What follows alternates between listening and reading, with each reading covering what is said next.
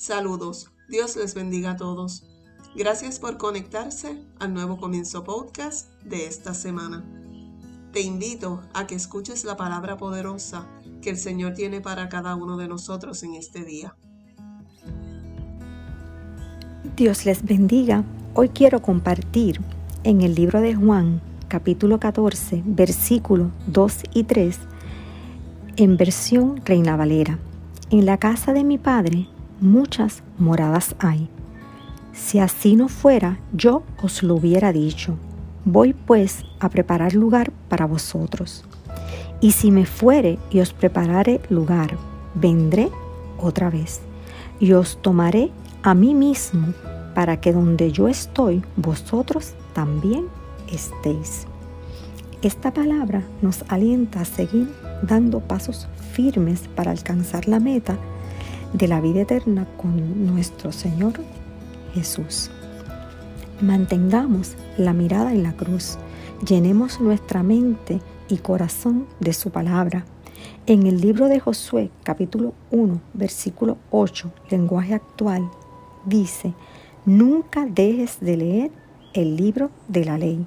Estúdialo de día y de noche y ponlo en práctica para que tengas éxito en todo lo que hagas.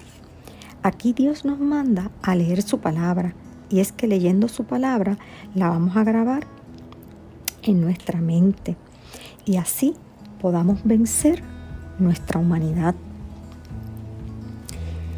En Efesios 6:13, nueva versión internacional, por lo tanto, pónganse toda la armadura de Dios para cuando llegue el día malo puedan resistir hasta el fin con firmeza.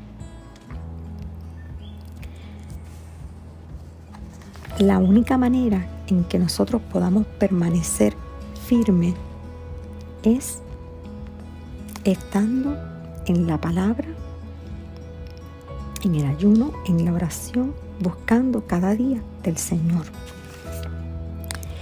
En Isaías 55, 6 Buscad a Jehová mientras pueda ser hallado. Llamadle en tanto que esté que está cercano. El Señor nos permita cada día anhelar estar en su presencia y buscarle de todo corazón, no acomodarnos a este mundo.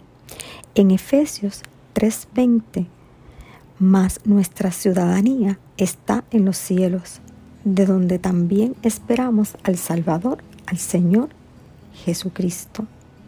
Hermanos, vivamos cada día haciendo la voluntad del Padre. Dios les bendiga.